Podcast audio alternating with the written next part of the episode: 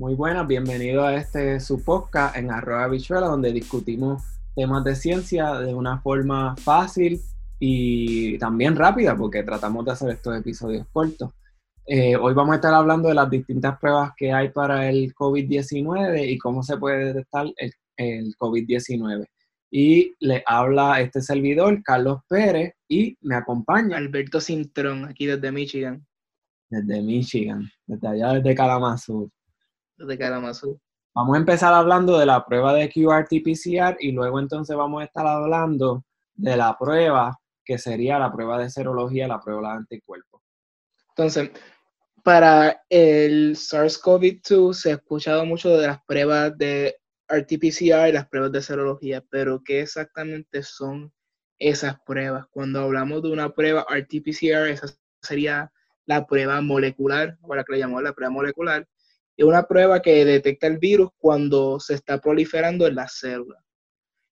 Y específicamente se detecta en el RNA o material genético del virus mediante una prueba molecular que se llama el QRT-PCR que, sería esencialmente una técnica para detectar y amplificar material genético de ese virus.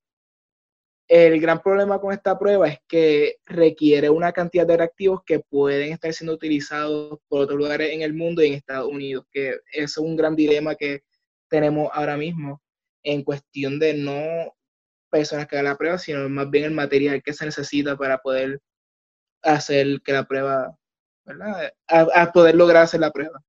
No sé si tiene algo adicional en eso, Carlos.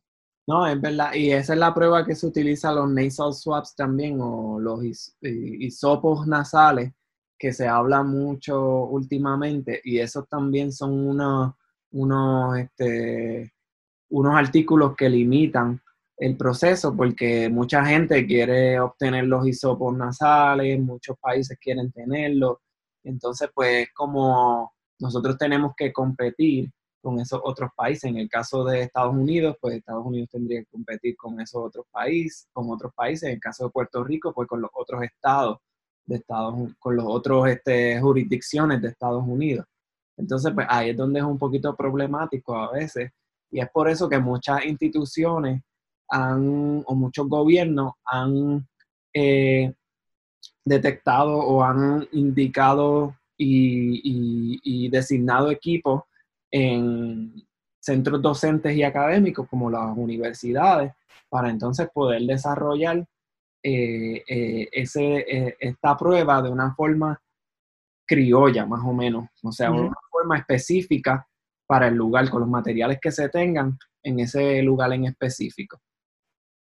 En estos momentos no se puede hablar también de sensitividad y, especificidad, y especific esa palabra un poco difícil a veces pronunciar, de sensitividad y especificidad, aún debido a la gran cantidad de, de pruebas bases que hay en Estados Unidos y en el mundo, y también la gran cantidad de distintas formas de hacer el mismo.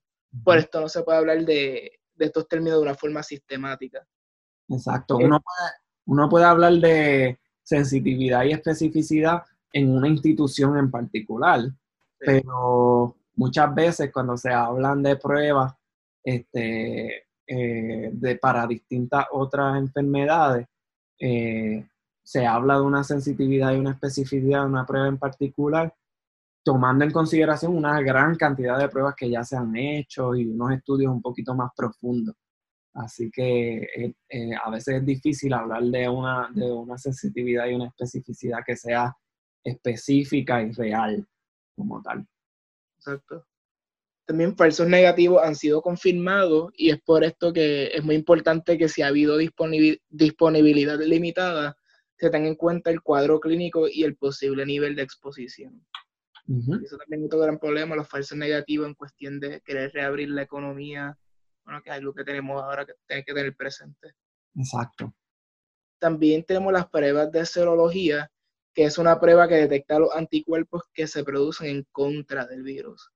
Los anticuerpos usualmente se producen alrededor de 10 días después de la infección inicial, por tanto es muy probable que el individuo no tenga síntomas relacionados al virus, o por lo menos a principios, no sé si no se forman anticuerpos hasta dentro de, dentro de 10 días, pueden hacerlo en día 5 y no van a encontrar anticuerpos tal vez. Que Exacto limitaciones de esta prueba. Eso sería un falso negativo para esa prueba, porque realmente tú tienes el virus, pero todavía no has desarrollado los anticuerpos en el día número 5. ¿Verdad? Y esto es un día eh, de ejemplo, porque cada persona es distinta y pueden haber personas que eh, producen los anticuerpos en el día 5, pero la gran mayoría de la gente produce los anticuerpos después de alrededor de 7, 8, 9, 10 días. Y ya para ese tiempo eh, es muy probable que la gente ya no tenga los síntomas del COVID-19. Entonces, eh, es importantísimo el contexto donde se haga la prueba del COVID-19. Por ejemplo, si hay disponibilidad limitada en algún lugar eh, y uno sabe que hay gran cantidad de influenza en ese lugar, pues entonces tú puedes hacer la prueba de influenza y eh, descartar la influenza y por lo tanto el diagnóstico diferencial o el diagnóstico más probable va a ser el COVID-19. Entonces, es bien importante saber por qué las pruebas de serológica y la prueba molecular no son exclusivas, sino que son dependientes la una de la otra. Y es porque, como dijo Alberto, eh, la prueba serológica no es útil hasta el día número 10, ¿verdad? Y esto, o nuevamente, esto es un día arbitrario y que puede variar de persona en persona. Entonces, si usted tiene los síntomas del COVID-19 y le hacen la prueba serológica y usted está en el día número 4, antes de producir los anticuerpos, pues no va a salir positivo para el COVID-19. Sin embargo, si a usted le hacen la prueba molecular eh, y usted tiene los síntomas del COVID-19, pero no ha producido los anticuerpos en ese momento, pues es muy probable que salga positivo en la prueba molecular. Porque la prueba molecular es muy confiable tan pronto usted desarrolla los síntomas. De hecho, la prueba molecular es más confiable cuando usted desarrolla los síntomas que cuando los síntomas ya están desapareciendo. Por lo tanto, en un ambiente idóneo, en un lugar idóneo, ¿verdad? En donde todo es perfecto, la prueba molecular es la que se debe hacer cuando usted tiene los síntomas y luego entonces la prueba serológica se hace para detectar si usted tiene los anticuerpos en contra de la enfermedad. También se habla mucho de que cuando tú tienes los anticuerpos, y están detectados por la prueba serológica, no necesariamente vas a contagiarte nuevamente de COVID-19. Y esto todavía sigue siendo material de debate entre los científicos y no hay una conclusión como tal eh, en cuanto a reinfección de COVID-19. Y también lo otro importante es que como esto es una enfermedad tan novel, pues entonces eh, no se sabe cuánto cuánto dura o cuánta, cuánto tiempo las personas que desarrollan eh, anticuerpos en contra del virus van a tener esos anticuerpos. Te iba a preguntar algo referente a, tiempo. Usualmente se habla de los primeros cuatro días, luego 10, luego hasta 14 días, que la enfermedad podría durar hasta alrededor de 14 días. Pero se tiene data de 15 días plus con las distintas pruebas, ¿o no? como, como, si tú no tuvieses síntomas por 15 días y entonces, ¿cuál es, si, si las pruebas van a salir positivas o negativas? Exacto. Ok, pues fíjate, no, no, no sé si hay data todavía sobre eso, sobre si tú tienes el, los síntomas y entonces, o si tú no tienes los síntomas, vamos a poner, si tú no tienes los síntomas y llega el día 15, pero fuiste positivo o sea, tienes el COVID-19 y eres un paciente que es asintomático, no sé si, no sé si hay data sobre eh, en, cuanto a la prueba molecular o a la prueba serológica. Presumir, se puede presumir que el, individuo va a salir positivo en la prueba serológica porque... El, el development de anticuerpos. Exacto, porque se tendría que desarrollar el anticuerpo. Pero algo que es bien interesante también es que usualmente las personas, por lo menos en, artículos que han salido, en, preprints este, y en otras revistas científicas, que las personas que usualmente desarrollan los anticuerpos son las personas que más enferman o más síntomas muestran. y son las que tienen ese ah, desarrollo de anticuerpos más fuerte. que, por eso se ven los síntomas, las distintas respuestas inmunes también más fuertes, más... Exacto. Sí. Por último, queríamos señalar lo de rapid test. Usualmente hay lugares como Puerto Rico en donde rapid test o las pruebas rápidas básicamente se traducen a pruebas serológicas, porque usualmente las pruebas rápidas son pruebas serológicas, pero es bien importante saber que hay pruebas rápidas que son de otros tipos de técnicas este, y que lo que establece lo que es una prueba rápida es que se hace en point of care o, en, clínicas, en lugares donde tú tienes el, el, el individuo, el paciente accesible. Y se puede hacer en, 20, en aproximadamente 20 minutos tú tienes un resultado. En la prueba molecular usualmente no es así, la prueba molecular usualmente es más larga, toma más tiempo, este, pero han habido compañías como Abbott que han desarrollado eh, pruebas que se pueden hacer en la clínica y tienen ese concepto eh, de prueba molecular o es similar a la prueba molecular.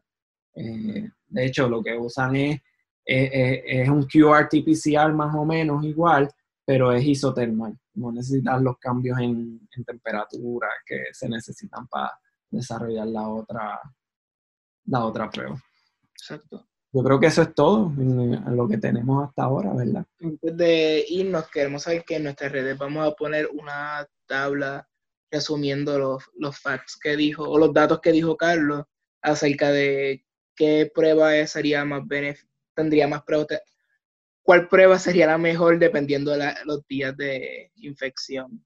Exacto, y dependiendo de la presentación clínica. Y también teníamos el otro infográfico que vamos a, publicar que es este, que, es de la epidemiología como tal y de que es un virus y el SARS-CoV-2 y explicando la diferencia de SARS-CoV-2 y COVID-19 y el ciclo celular, ¿verdad? También tenía. Sí. Así que vamos a hacer eso público y bueno, yo creo que hasta aquí llegamos, ¿verdad? Hasta aquí estamos, que ah, tengan... Los sí.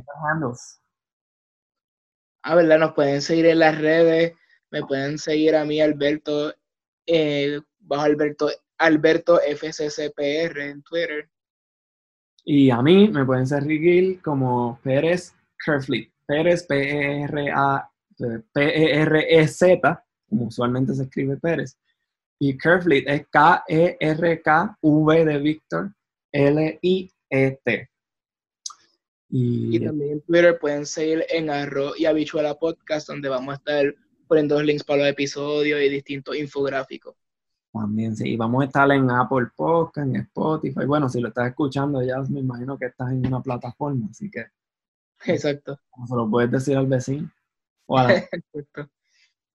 Bueno, pues, pues, muchas gracias por su atención, que eh, manténganse sanos y, y salvos, lávense las manos. Muy importante. Y quédense en sus casas. Exacto. Así que nos vemos.